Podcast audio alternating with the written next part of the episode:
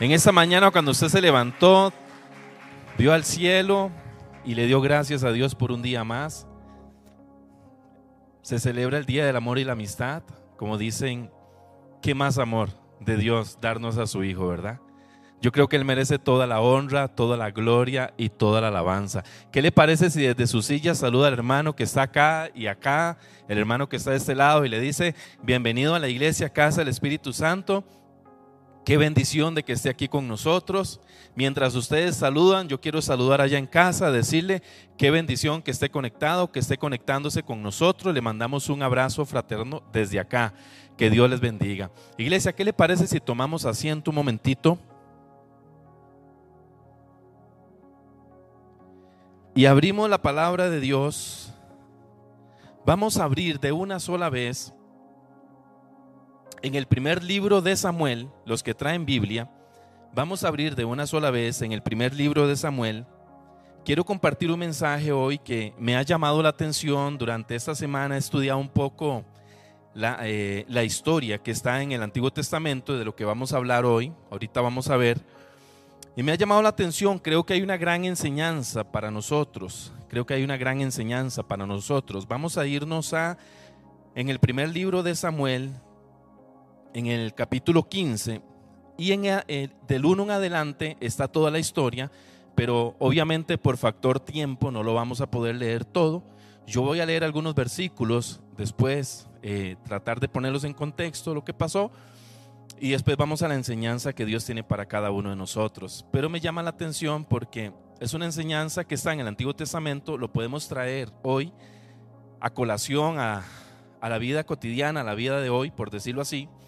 Y Dios nos habla, porque la palabra de Dios siempre nos habla. La palabra de Dios siempre es para ponerla en práctica y siempre es un mensaje actualizado al día de hoy, por decirlo así. Entonces voy a leer con ustedes eh, lo tiene ahí en su Biblia, en su dispositivo electrónico. Si usted saca ahí su celular para ver la Biblia, no hay ningún problema. Y si lo tiene ahí en su Biblia física, vamos a ir entonces leyendo el verso número uno. Y dice de la siguiente manera, después Samuel dijo a Saúl, Jehová me envió a que te ungiese como rey sobre su pueblo Israel. Ahora pues, está atento a las palabras de Jehová. ¿Qué le parece si usted vuelve a ver al que está a su lado y dígale, está atento a las palabras de Jehová? Aquí hay una perlita semi escondida porque Dios le está diciendo, está atento a las palabras de Jehová, a la palabra de Dios. Tenemos que ser oidores y estar atento a las enseñanzas de nuestro Dios. Entonces Samuel está diciendo a Saúl y está en el verso número uno le dice y está atento a las palabras de Jehová. Vea qué interesante. Verso número dos dice, así ha dicho Jehová de los ejércitos. Yo castigaré lo que hizo Amalek a Israel al oponérsele en el camino cuando subía a Egipto. Verso número 3.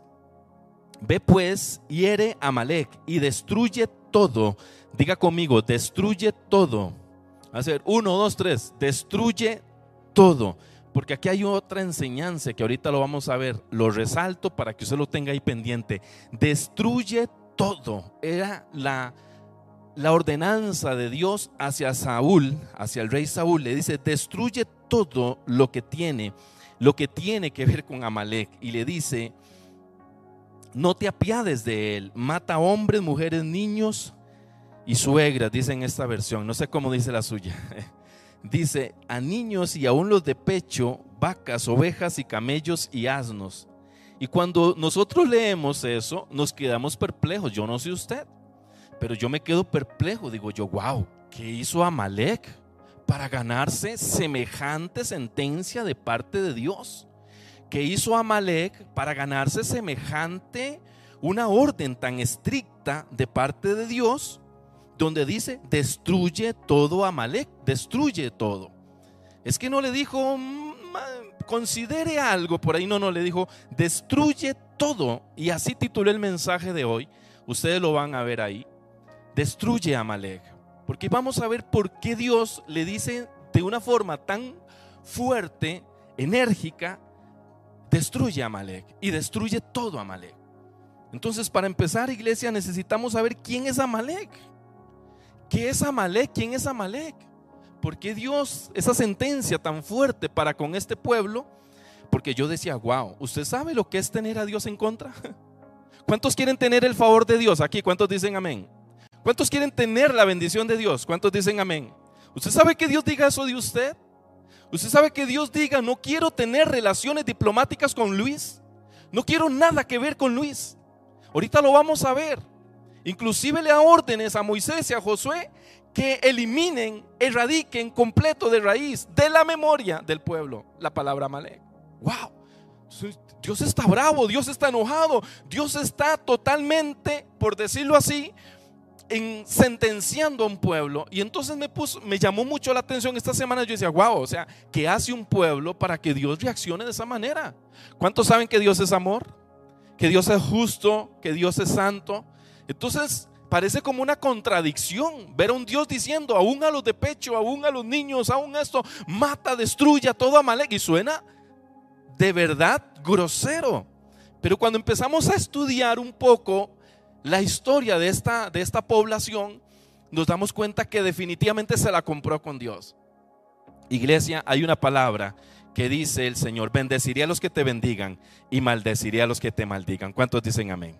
Esa palabra la dijo Dios para el pueblo de Israel. Pero usted sabía que usted y yo somos el nuevo Israel, el Israel espiritual. ¿Cuántos dicen amén? ¿Cuántos hijos de Dios hay aquí? ¿Cuántas hijas de Dios hay aquí? ¿Cuántos de los que estamos aquí tenemos hijos? A ver, levante la mano como señal. Quiero ver cuántos tienen hijos. ¿Qué hace usted si alguien le toca a su hija? Si alguien le toca a su hijo. Si alguien quiere tocarle a su hijo. Si alguien quiere venir y hacerle algo a su hijo. No me diga que usted le va a decir, Dios le bendiga, qué bueno. ¿Verdad? ¿Qué haría usted? Usted ama a sus hijos. Pues resulta que este pueblo fue un pueblo conocido en la historia como un pueblo recordado como los más odiados a los enemigos de Israel. Considerado como un pueblo feroz, cruel, destructor, traicionero, atacaba por la retaguardia completamente a mansalva. Como dicen, con premeditación, alevosía y ventaja. Oiga usted, de una vez.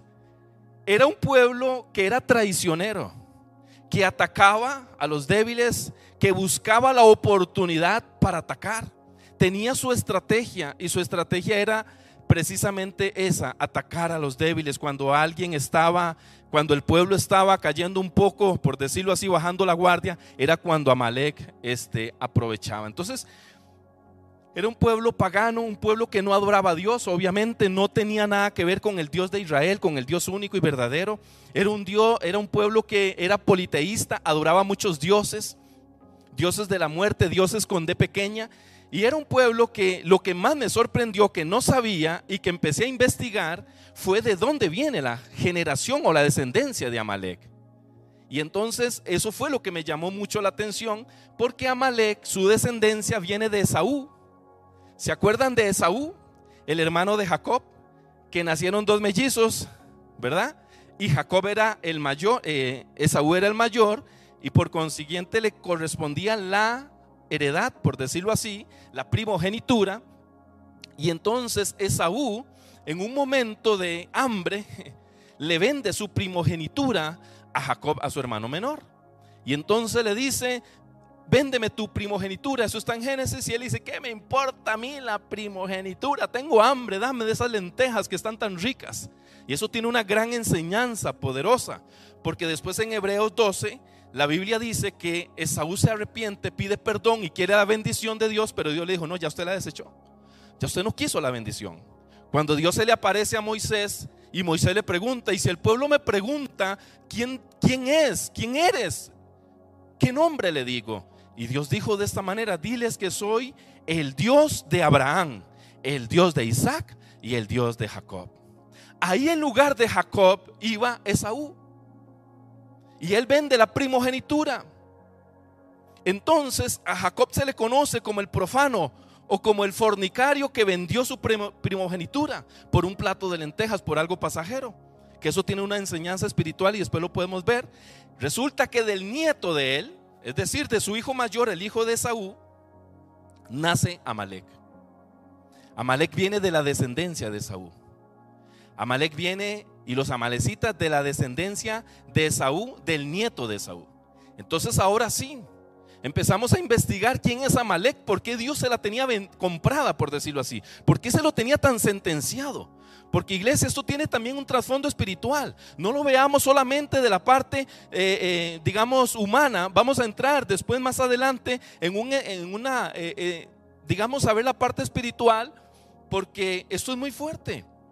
Dios de verdad estaba, por decirlo así, decidido a que Amalek desapareciera de la faz de la tierra. Y todo está en el verso 2 que acabamos de leer, pero voy a seguir para que usted me vaya comprendiendo. Entonces, cuando nosotros llegamos a la historia de las guerras, Amalek se convierte en la piedra del zapato de Israel. El chiquillo que en la escuela todos los días le daba. ¿Cuántos tenían compañeritos así que bendición, verdad? Que llegan y dicen, ¿qué trae hoy? A ver, ¿qué te pusieron? Dame de ese eh, sabroso sándwich de huevo duro con repollo que te dieron, dice. Porque me lo voy a comer. El que le quitaba a usted la plata, el que le, lo golpeaba, el que lo amenazaba. ¿Cuántos tuvieron de esos lindos y preciosos compañeritos? Yo tuve de esos. Ya con bigote y barba y estaba en tercer grado porque de ahí no pasaba el bendito. Y entonces molestaba a los más pequeñillos y era una piedra en el zapato. Cuando uno se levantaba para ir a la escuela, lo primero que pensaba era en el cocolizo, le decían en el caso mío. le decían, ay, ahí viene el coco, de verdad era el coco, porque era todo cocolizo y le decían cocolizo. Entonces yo decía en la mañana, ay, ahí viene el coco, porque llegaba y se paraba en el portón, era el peaje, él, era como, ¿verdad? Llegaba, a ver, pase, ¿cuánto, cuánto pase usted? El que paga entra y el que no. Y los maestros no hacían nada en aquel entonces.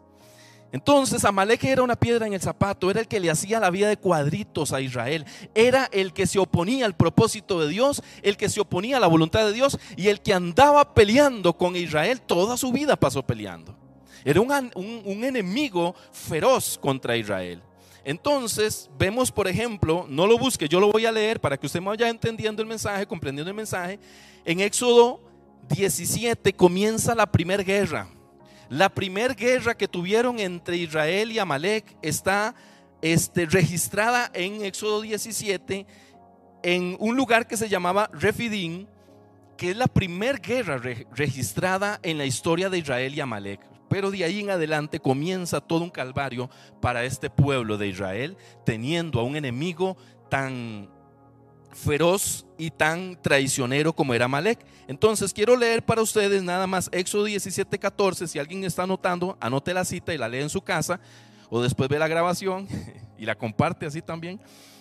Éxodo 17, 14 dice, Jehová dijo a Moisés, escuche esto, escribe esto para memoria en un libro y di a Josué que raeré, quitaré del todo la memoria de Amalek de debajo del cielo.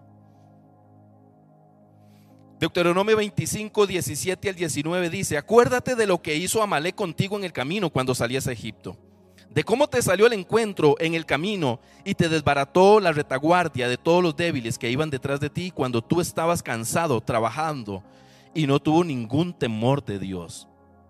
Por cuanto Jehová tu Dios te dé descanso de todos tus enemigos alrededor en la tierra, que Jehová tu Dios te da por heredad para que la poseas, borrarás la memoria de Amalek debajo del cielo, no olvides nunca. Entonces vemos a un Dios bravo. ¿Cuántos dicen amén? ¿Cuántos quieren ver a Dios bravo? A ver, ¿cuántos quieren ver a... Ay, es que Dios es bueno, misericordioso. No, Dios se enoja. Y de vez en cuando saca la faja. Dios se enoja. Pero es que a veces presentamos a un Dios todo débil, todo enclenque, ay, Dios es amor y, es este. No, no, no, Dios también tiene su carácter.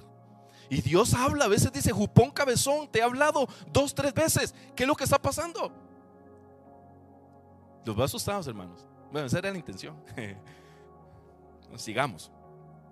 Porque entonces le cuento todo esto para que ahora usted me comprenda qué fue lo que hizo Saúl. Saúl lo nombran rey, es un comandante en jefe, es un rey.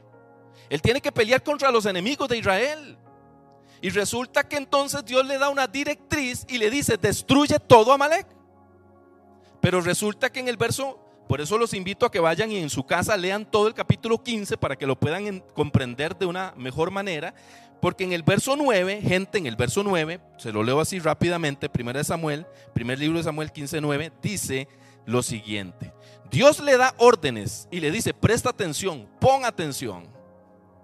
Destruye todo y vea lo que hace Saúl. Y Saúl y el pueblo perdonaron a Agag. Agag es el rey de Amalek.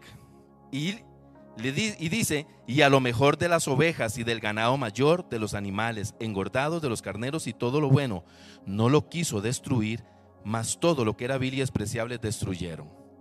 Entonces aquí vamos a ir viendo un poco el corazón y el carácter de este rey llamado Saúl, que Dios lo nombró para que hiciera la voluntad de Dios, para que hiciera y fuera atento a la palabra de Dios.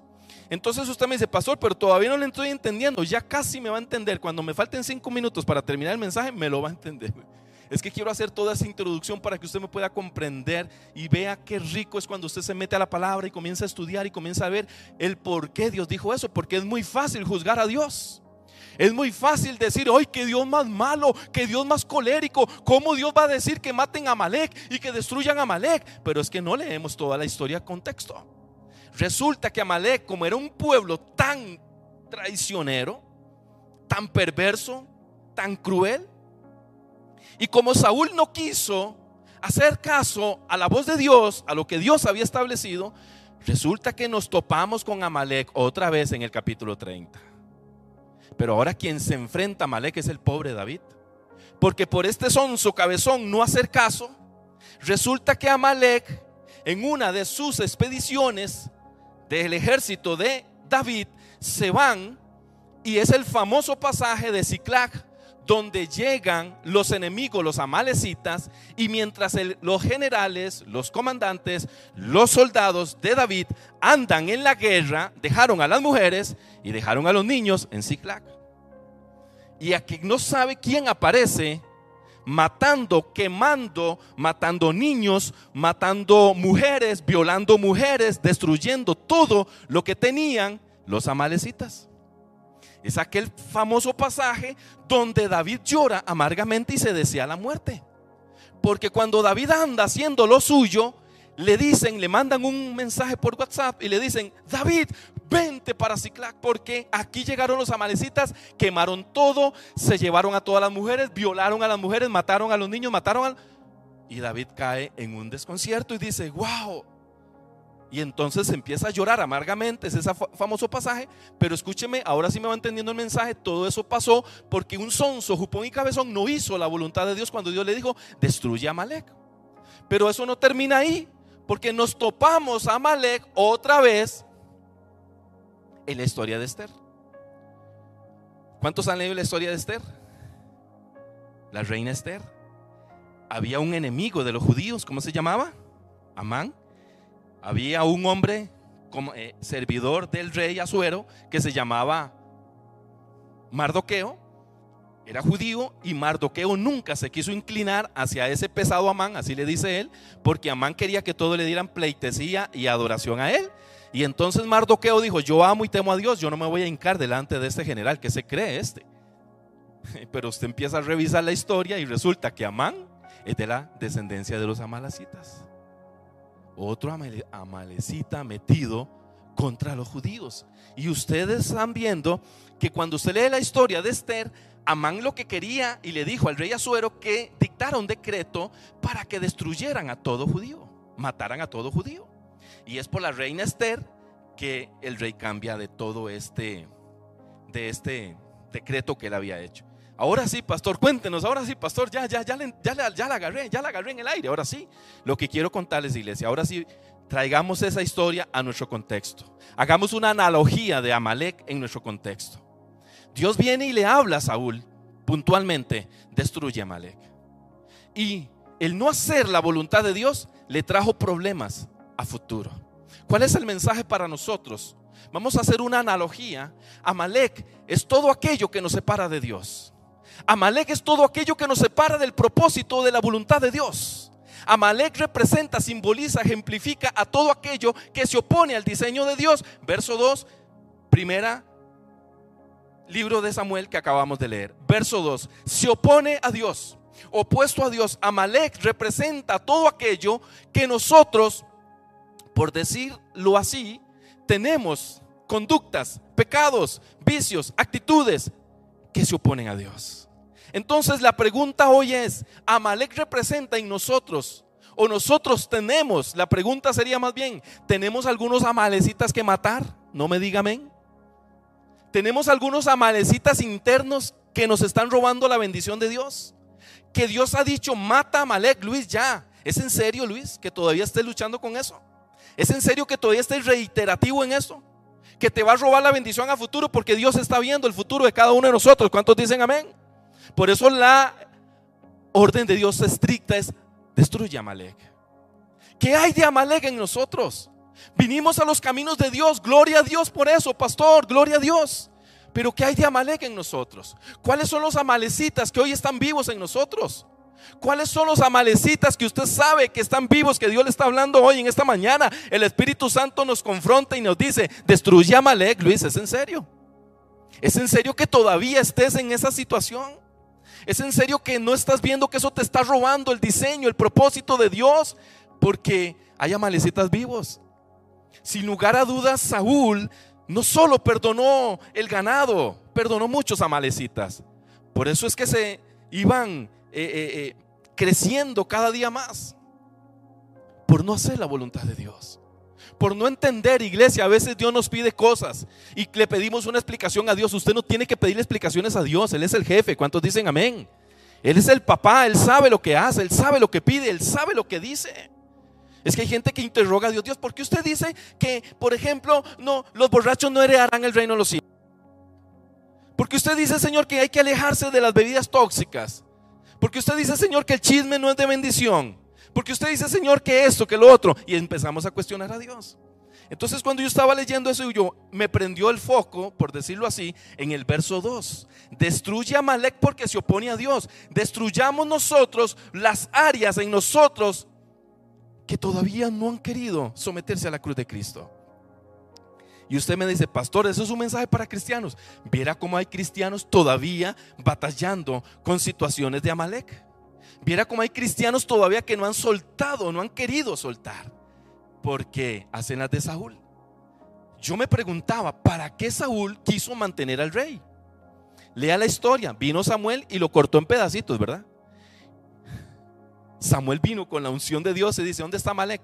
El rey de Amalek, ¿por qué lo dejaste vivo? No, es que, y usted va a leer ahí la clase de líder, es que fue el pueblo, es que pobrecito yo, es que el pueblo dijo, y es que ya como no me gusta el conflicto. Usted es el jefe, Señor. Usted tiene que tomar decisiones a veces. Y le echó la culpa al pueblo. Y después en una parte, en el versículo 30, dice, y vayamos a adorar a tu Dios es que ya había perdido ese contacto con Dios, porque cuando usted tiene a Dios como prioridad, como hablábamos ahora, si de verdad Dios es mi verdadero amigo, ¿cuántos dicen amén? Yo lo quiero agradar, ¿cuántos dicen amén? Y si agradar tengo que matar y quitar todo lo que me lleva a Malek, yo tengo que hacerlo.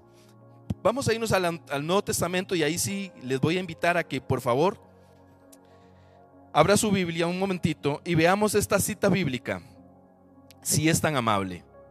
Juan 12, 24 al 26. Mis amados hermanos, si quiere publicar una frase en el Facebook de hoy, publique esta frase. El que quiera vivir tiene que morir. Si queremos vivir eternamente hay que morir. Y hay que morir a unas cosas que no nos van a dejar entrar al reino de los cielos. Por ahí me hice una lista de las cosas que deberíamos nosotros tener como una lista para ir matando en nosotros mismos. La Biblia siempre nos ha hablado de muerte porque dice que el camino a la salvación es un camino de cruz y la cruz es un camino de muerte. Usted no puede entrar al reino de los cielos si no ha matado a Malek. Y así se lo digo. Si hay áreas en nosotros que no hemos matado, que no hemos llevado a la cruz, pues estamos poniendo en riesgo nosotros nuestra eternidad. Y yo creo que no vale la pena. ¿Cuántos dicen amén? No vale la pena por un plato de lentejas, como hizo este profano Esaú, vender la primogenitura que representa la vida eterna, que representa la estadía eternamente con Dios. Yo sé que el pecado es placentero. Yo sé que el pecado sabe rico, porque no me voy a poner aquí a rasgar las vestiduras. El pecado sabe rico.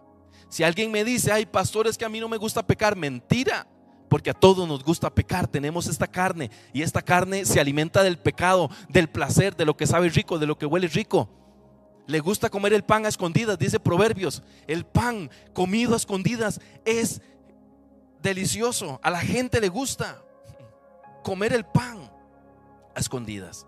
Y entonces vea lo que dice el Señor Jesucristo. De cierto, de cierto os digo, cuando el Señor dice de cierto, de cierto, es porque está hablando en serio. Es porque lo que está diciendo es cierto. El Señor nos advierte a nosotros, iglesia. El Señor nos está advirtiendo a nosotros. Lo mejor que usted tiene y lo más grande, el regalo más grande que usted tiene, iglesia, es la salvación, es la vida eterna. Y por no matar a Malek, la estamos nosotros poniendo en riesgo. Porque el Señor me ha hablado, tal vez a mí, que estoy teniendo un problema con la pornografía. Y no quiero matar a Malek. No quiero matarla porque de vez en cuando voy a visitar sus páginas a ver qué es lo que me dice, a ver lo que me habla porque no quiero matar el adulterio, que es una actitud de Amalek. Porque me están mandando mensajitos, porque tal vez un esposo o una esposa le están mandando mensajitos y le están removiendo el pasado y le están andando cosas muy bonitas. Y por no matar a Amalek puede perder su matrimonio. Por no matar a Amalek puede perder su familia por no matar a Malek y llevarla a la cruz del Calvario, puede poner en riesgo las cosas lindas y preciosas que tiene. ¿Cuánta gente ha llorado porque ha perdido un matrimonio de 25 años? Y él decía en su mente, no, mi esposa me perdona, mi esposa me perdona, mi esposa me perdona. Y esta vez no lo perdonó. Esta vez dijo, no, ya está, ya es mucho, ya es demasiado, ya es mucho con demasiado. Jóvenes que comienzan a jugar con la droga, a jugar con la marihuana, a jugar con las sustancias tóxicas y después dicen, no, yo lo controlo, lo controlo y terminan siendo controlados, haciendo presa en un, en un, en un caño. Porque no hemos matado a Malek. Porque Dios nos habla a nosotros. Por eso yo digo, wow, qué Dios más enérgico tenemos nosotros. Iglesia, Dios no es alcahueta. No es alcahuete. Dios no nos alcahuetea el pecado a nosotros. Él nos perdona el pecado. Él nos perdona. Pero el pecado te chupa la unción, el pecado te roba la unción, el pecado te roba el diseño de Dios. El pecado, nosotros tenemos que verlo como ese Amalek que hay que matar y destruir. Vea lo que dice el Señor. El que quiera, dice, de cierto, de cierto os digo, que si el grano de trigo no cae en la tierra y muere, queda solo, pero si muere, lleva mucho fruto. El que ama su vida la perderá, y el que aborrece su vida en este mundo, para vida eterna la guardará. ¿Cuántos dicen amén? ¿Cuántos quieren publicar ese versículo hoy en la tarde en su Facebook? Que diga así, el que ama su vida la perderá y el que aborrece su vida en este mundo, para vida eterna la guardará. No se puede servir a dos señores. No se puede servir a Malek y servir al Señor. Tenemos que decidirnos, iglesia. Y este mensaje yo sé que mucha gente en casa lo va a ver. Y tal vez suene un mensaje confrontativo, pero le voy a decir algo, es un mensaje de amor de Dios para nosotros. Dios a usted le ama. Y porque le ama, muchas veces Dios nos mueve las ramas y nos sacude. Porque el tiempo apremia, el tiempo se acorta. Cada día hablábamos en la casa hablaba, en la casa hablamos, hablábamos el pastor Eduardo y yo de que el evangelio se está predicando a todo el mundo. Se está cumpliendo la profecía de Mateo 24, 14, donde dice, y este evangelio llegará a todas las naciones. Porque ahora hay plataformas virtuales por todo lado. No sabemos cuánto le queda a esto. Aparte que el Señor dice que vendrá como ladrón en la noche, es decir, no avisará, porque ya avisó. Y la iglesia sigue dormida en los laureles, jugando con Amalek, escondiendo a Amalek debajo de su cobija, viendo videos con Amalek, viendo cosas con Amalek, sabiendo que Amalek tiene que ser erradicada. ¿Cuántos dicen amén? ¿Qué cosas, le pregunto a usted hoy en esta mañana, qué cosas a usted le han robado bendición? ¿Qué cosas a usted el enemigo a través de esas cosas le ha robado bendición, le ha robado propósito? Qué lindo está hablando el pastor hoy, ¿ah? los veo muy serios, eso me agrada. Están asustados, hermanos. Es que cuando Dios nos habla, hermano, qué lindo, porque Dios nos ama. ¿Cuánto le da un aplauso a la presencia de Dios? Porque Dios está aquí, Dios nos ama. Es que Dios nos ama. Y Dios nos habla con amor. No es agarrarnos a bibliazos, es amor puro de Dios. Vea lo que sigue diciendo Jesús. Si alguno me sirve, sígame. Pero deje a Amalek. Pero corte relaciones diplomáticas con Amalek pero deje a Amalek a un lado, ya Amalek pasó a la historia, no lo lleve porque vas a tener problemas. Saúl jamás se imaginó que perdonando al rey le iba a traer consecuencias nefastas al reinado de David y, y todo lo que hemos hablado. Hay veces que uno dice, no, no, es que, ¿qué de malo puede ser esto? Puedes estar sacrificando tu eternidad por un plato de lentejas, por algo pasajero porque el pecado es pasajero. Da placer, pero pasajero. Las cosas de este mundo dan placer, pero pasajero. Pero Dios da gozo y el gozo es eterno. ¿Cuántos dicen amén? Si alguno me sirve, sígame, y donde yo estuviere, allí también estará mi servidor. ¿Cuántos dicen amén? Esa palabra yo la quiero. Yo quiero esa palabra. Yo digo, qué lindo, Señor, que cuando yo muera se abran las puertas del cielo y diga el Señor, venga, papito, venga, pase a la presencia de Dios. ¿Sabe qué hacían algunos hombres de Dios? Yo le contaba a mi esposa, estaba leyendo alguna biografía de algunos hombres de Dios. No querían ningún placer aquí en la tierra. Se metían en ayunos. Se bañaban desnudos en ríos allá en Francia para que se les congelara hasta los malos pensamientos. Comían comida con ceniza. Porque no querían probar de los placeres pasajeros. Hablábamos el, en la academia que estamos recibiendo con el pastor Eduardo, en el curso de liderazgo, hablábamos de Juan el Bautista. Juan el Bautista, hermano, me puse, ahora que estaba analizando el tema, Juan el Bautista no se contaminó con este mundo. No andaba ahí con mensajitos de WhatsApp, viviendo ahí en esas eh, pechugonas que ponen en, en el Facebook y todas esas cosas. No andaba con esas cosas. No perdía el tiempo en eso. No perdía el tiempo. Mira cómo está esto. Uy, mira cómo cambió. Ay, mira. No, no perdía el tiempo en esas tonteras. El hombre estaba en una cueva, en el desierto, ni ropa de marca tenía porque lo que andaba era una, piel de, no sé si de oso, de conejo, no sé, pero lo que andaba no se contaminó. Usted sabe lo que es llegar al reino de los cielos y ver a Juan, el Bautista, no se contaminó con este mundo. Todas las redes sociales de estos que ponen ahí, que entre más, más enseñe, más like le ponen o más me gusta. Y vea, tengo dos millones. Claro, pélese más y lo verá que tiene más de dos millones. No ve que usted es carne vendida ahí, como una mujer que pone carne, se vende. Lo que pasa es que no lo ha entendido así. Porque vive de, los, de, la, de la, aceptación de los demás, de lo que si me da me gusta. Hay gente que entra en depresión, ponen un video en Facebook y si nadie le da me gusta, va y se quita la vida porque es que nadie me quiere. Dios te ama, hermana y hermano. ¿Cuántos dicen amén? Pero hermanos, este mundo es corto, es pasajero, no sabemos. ¿Verdad, mi amor? El meteorito no sabemos cuánto va tardar va a pegar contra la tierra.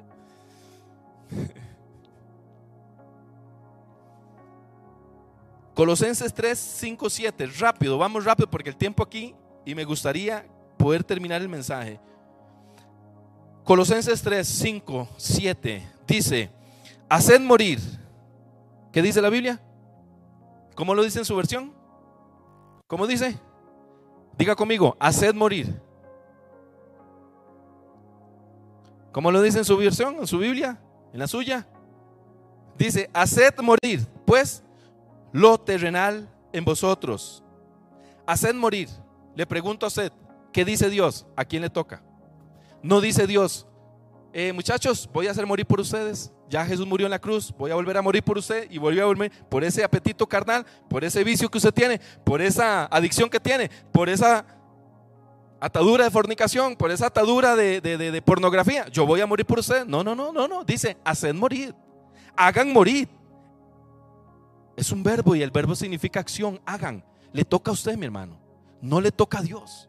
Si alguien aquí no se sienta mal, si está luchando con un vicio, si está luchando con un pecado oculto, este que está aquí le da cátedra. Yo llegué a Cristo, el Señor me arrancó el alcoholismo así, pero me dejó un montón de cosas con las que tuve que luchar. En cuenta la pornografía, fui adicto a la pornografía hasta las cachas. Tenía toda la colección de Amalek en mi casa. Y me tocó pararme duro en ayuno, en oración, luchar contra eso y romper toda maldición y decir, Dios, ayúdame. Una vez me dicen, Luis, le gustaría, ojo, ojo, ojo, ojo lo que voy a decir. Algunos van a rasgar las vestiduras, le va, a, dar urticaria, comezón, porque yo predicaba la palabra de Dios y luchaba con la pornografía. Usted no se imagina cuántos líderes están predicando la palabra de Dios y luchan con apetitos carnales, pecaminosos. Y un día me dicen, Luis, le gustaría dar un mensaje a un 70 jóvenes que iban no sé para dónde. Y me dice el coordinador de ese grupo, pero yo quiero que lo predique usted el mensaje. Yo, está bien, claro. ¿Y qué mensaje es? Hábleles de la pornografía. Y yo, ¿ah? estoy hasta las cachas, ¿qué les voy a hablar? ¿Qué les voy a hablar? Si yo evitaba esos temas. No ve que yo peleaba con eso, batallaba con eso. No que iba a predicar de eso, si yo mismo me confrontaba. Entonces le dije, no, no, es que mira que estoy muy ocupado, la agenda está muy llena y mira que ando con muchas cosas. Y no, no, no. Me llama el tercer día, me dice, Luis, es que usted es el que tiene que ir. Dice Dios, digo yo, dígale a Dios que estoy muy ocupado. Piénselo, Luis. Y empecé a darle vuelta, a darle vueltas y dije, Dios, o me, me arrancas esta porquería, esta cochinada, Señor, de mí, me la arrancas de raíz, o haga algo conmigo. Y entonces ese día le pedí perdón a Dios y tomé la decisión de que iba a cortar con Amalek. Y cuando llegué, el Señor me usó de una manera impresionante que yo me quedé admirado. Y después yo llegué a llorar a mi cuarto. Porque Amalek todos los días me visitaba y me tocaba la puerta y me decía, hola, ¿estás solo? Y yo sé que hay gente que me está escuchando acá y que agradece que haya un pastor que les abra el corazón y que sea transparente. Porque no hay cosa más fea escuchar gente hipócrita hablar. Gente que creen que es el diseño terminado. No, no, ¿sabe qué? En esto estamos todos. Por eso, joven, si usted está luchando con algo, no se sienta mal. Si usted está luchando con alguna adicción, con algún problema, con alguna eh, situación, llámese pecado sexual, llámese un pecado cualquier índole, hay uno que se llama Jesús y rompe toda cadena y toda maldición ahí cabía un buen aplauso para el Señor y una buena algarabía para Dios. Porque Él es el que rompe las cadenas. Él es el que rompe las ataduras.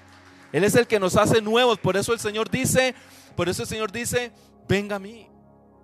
Venga a mí, el que tenga sed, venga a mí, dice el Señor. El que venga a mí yo no lo echo fuera porque el Señor sabe con lo que luchamos. El problema es este, iglesia, y se lo voy a decir aquí, ¿qué le pasó a Saúl? Saúl se llenó de orgullo. Si usted se pone a ver lo que hizo Saúl y lo que hizo David, David cayó en adulterio. David mandó a matar a Urias el Eteo para quedarse con la mujer de Urias. Y usted dice, pero ¿quién pecó más, este pastor, este, entre Saúl y David? Yo creo que los dos pecaron igual, pero solo David se arrepintió y le pidió perdón a Dios. Mas Saúl, usted lo va a leer ahí, le dice, bueno, bueno, bueno, está bien, pequé contra Dios, pero honrame delante de los ancianos. Le importaba más lo que dijera la gente. Le importara más lo que dijera la gente que lo que dijera Dios. Entonces nunca se arrepintió, se llenó de orgullo, de prepotencia, egocentrismo y no quiso reconocer que tenía una situación y que tenía que exponer a Dios. David rasgó sus vestiduras y dijo, que Jehová quite el reino si quiere, que me quite todo, pero que no me quite su presencia. Señor, perdóname, Señor, perdóname. Y de ahí nace el mejor salmo que está en la historia, el Salmo 51. Porque hermanos, ahora lo decía mi esposa, todos cometemos errores, todos pecamos, todos caemos. Es cierto eso. Aquí no vamos a hablar de perfeccionalismo, todos caemos. Pero la diferencia está el que lo reconoce. Si el enfermo no reconoce su enfermedad, el médico no lo puede curar. Si usted reconoce delante de Dios que usted tiene algo y que todavía está escondiendo a Malek, esta es una mañana para exponerlo delante de la presencia de Dios. Es una mañana para que usted venga y se ponga cuentas con Dios, para que vengamos a ponernos a cuentas con Dios. Porque aquí nadie es más que nadie, todos estamos en la misma lucha. Por eso le cuento mi historia, mi experiencia, para que usted vea que no es que uno se para a predicar porque ya es el modelo terminado, no, todos estamos con algunas cosas. Y tal vez alguien no está luchando con la pornografía, está luchando con el chisme, está luchando con la ira, con el enojo. Yo no sé. A lo mejor alguien, por decirlo así, está luchando con la ira, con el enojo, con la pasión desordenada, con malos deseos, con avaricia, con adulterio, con pornografía, lujuria, con injusticia, perversidad, envidia, contienda, engaño, murmuración, chisme, soberbia, altivez o desobediencia a los padres. Tal vez a alguien aquí le cuesta obedecer a papá, mamá. Cuando mamá le pide algo, todo se lo cuestiona. Mamá, ¿por qué a mí? Porque te amo, hijo, y quiero bendecirte. Yo no sé por qué los hijos preguntan, ¿verdad? Cuando la mamá le dice, de Tim Marín de Dopingüe, a ti te tocó y a ti fue, vaya a los platos. Yo no sé por qué cuestionan tanto eso, ¿verdad? Le dice la mamá a los siete hijos, a ver, diga un número. Diez, se lo sacó. Venga, lave los platos usted. En lugar de decirle, mamá, es en serio, mamá, gracias. Mamá, gracias. Me vas a bendecir. Todo lo vemos contrario. Porque el hijo que honra a la madre y al padre que dice la Biblia, ¿cuántos hijos hay aquí? A ver, levante la mano como señal. Todos somos hijos, ¿no? ¿Cuántos tienen a mamá o papá vivo? A ver, levante la mano, a ver, ¿cuántos tienen a mamá o papá vivo? ¿Quiere que te vaya bien? Allá en casita levantó la mano, ahí lo vi.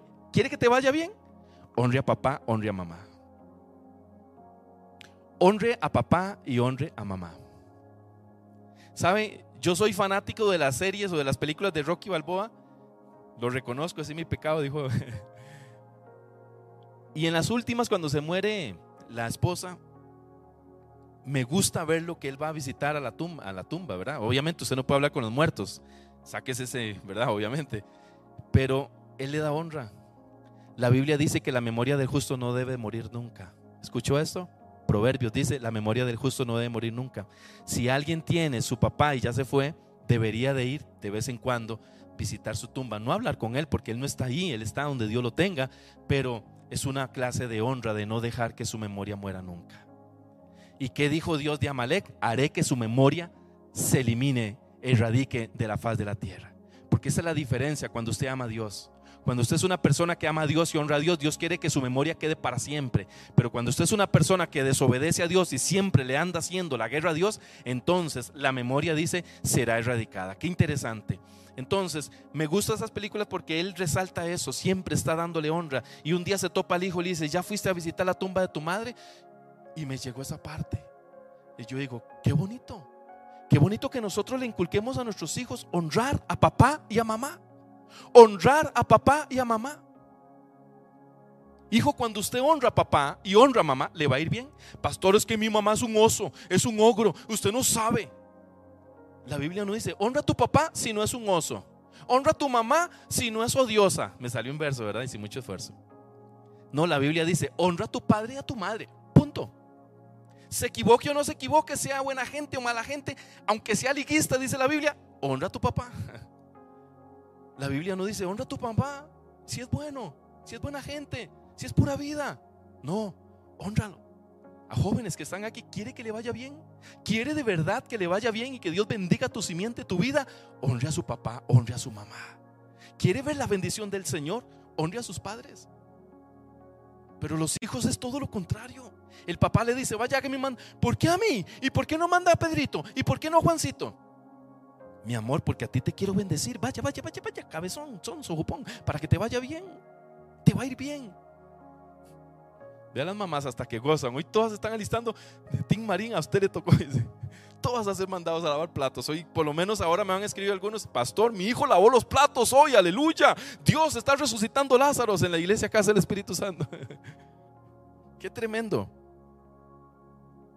Hay una reflexión y con eso quiero ir terminando. Me faltan dos textos bíblicos, quiero leerlos porque gente, Dios es radical con Amalek. Dios es radical con Amalek. Porque Amalek solo destrucción trae. Solo cosas negativas trae. Dios es radical. Antes de leerle la reflexión, para que no se me olvide, voy a leer las dos citas bíblicas así rápido. Nada más anótela, no las vamos a buscar en pantalla por factor tiempo, por favor.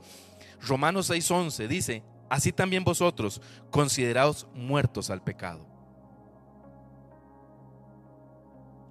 Así también vosotros, consideraos muertos al pecado. ¿Qué palabra, pastor? ¿Qué palabra?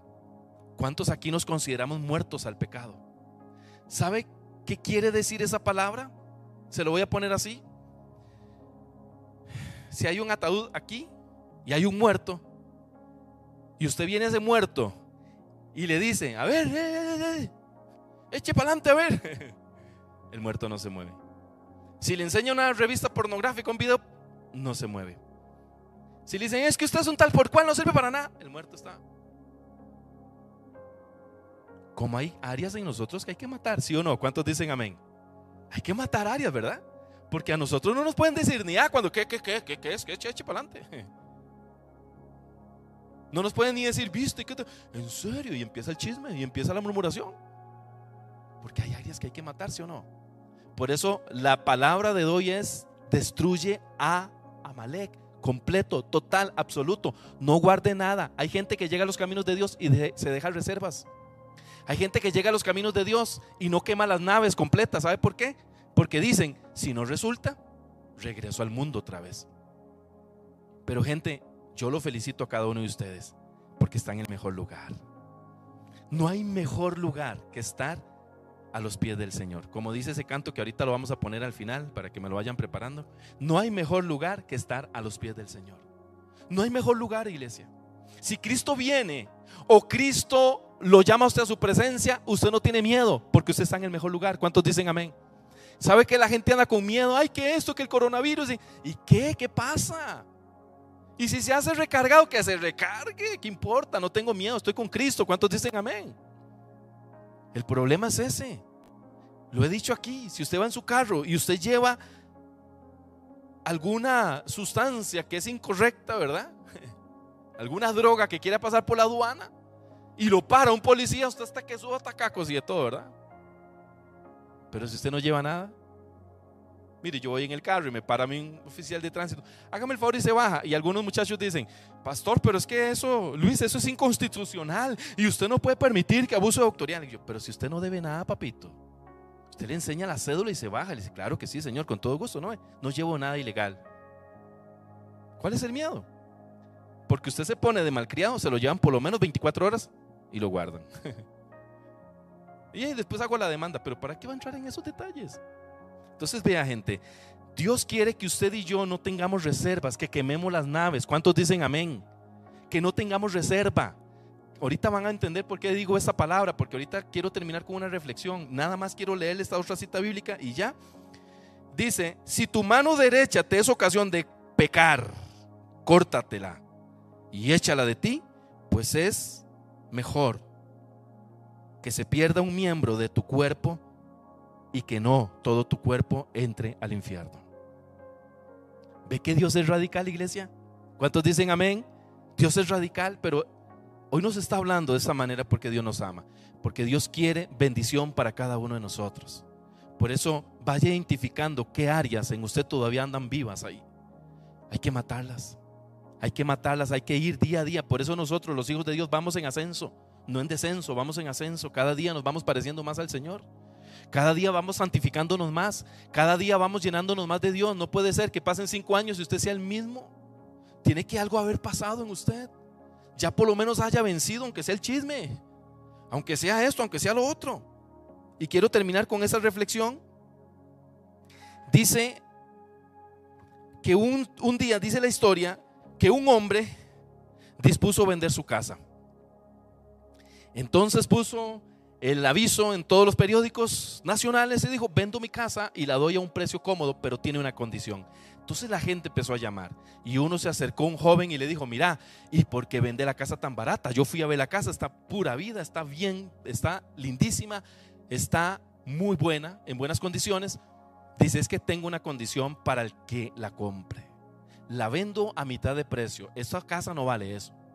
Pero necesito que me deje esa pared. Y eso es que en esa pared tengo un clavo. Y es mi clavo favorito.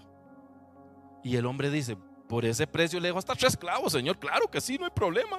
¿Qué problema tendrá que deje un clavo en mi casa? Pero dígame una cosa, ¿la escritura va a estar a mi nombre? Sí, claro. La escritura está a su nombre, pero va a tener un gravamen. Va a decir, y la pared lado norte, un clavo, pertenece al Señor. ¿Y eso qué implica? ¿Puedo vender? ¿Puedo? Eso es todo lo que le puedo decir. De ahí entremos, le fue y le dijo a la señora, viera qué ganga, me compré una casa. No, qué bueno, vámonos. Y se fueron a vivir a la casa. Cuando llegaron a la casa, todo iba bien, como a las 11 de la noche. Tac, tac, tac. ¿Quién es? El ex dueño. ¿Cómo están? Es que vengo a ver mi clavo. ¿Cómo vengo a mi clavo? Sí, sí es que siento nostalgia por mi clavo, vengo a verlo. Ah, no, está bien, qué bonito, sí, sigue rumbradito. Y se fue. A los tres días volvió otra vez a llegar a guindar un sombrero en el clavo. Y hay algo que me llama la atención, lo escribí porque, obvio, no me lo aprendí. Entonces aquí lo escribí, aquí está el forro. Cuando se dio cuenta, dejaba su abrigo, dejaba su sombrero, pero lo que más le llamó la atención y lo más desagradable fue que un día guindó un poco de carne muerta de vaca. Vaca muerta guindada en su clavo. Y entonces él se separó y le dijo, no señor, eso ya tiene mal olor y todo, y es mi casa. Y entonces el ex dueño le dijo, lo siento joven, pero mientras yo sea el dueño de ese pedazo de clavo, tengo derecho sobre él y puedo venir a cualquier hora, las veces que se me pegue la gana, solo para verlo. ¿Sabe que nosotros no podemos dejarle un clavito a Malek? Porque de vez en cuando va a visitarnos. Por eso hoy es una mañana para quemar las naves, para quitar reservas y para cortar con toda relación diplomática con Amalek. ¿Cuántos dicen amén? Cada uno de nosotros tiene que discernir y pensar qué cosas debería de matar hoy, si el Señor te lo pusiera así. ¿Qué cosas deberíamos de matar? Alguien podría decir, bueno, yo tengo que matar la ira, el enojo, el mal carácter, yo tengo que matar el odio, la falta de perdón, el resentimiento, porque eso me está carcomiendo los huesos. Y mientras usted se pone de pie, vamos a hacer una oración en esa dirección y quiero despedirme de casa. Quiero decirle, si Dios te ha hablado a través de esta predicación, compártala con otros familiares, compártala con otras personas. Desde acá le mandamos un abrazo a la distancia, que Dios le bendiga, gracias por conectarse con nosotros y gracias también por las ayudas que nos han dado algunos que nos han manifestado eso. Que Dios les bendiga.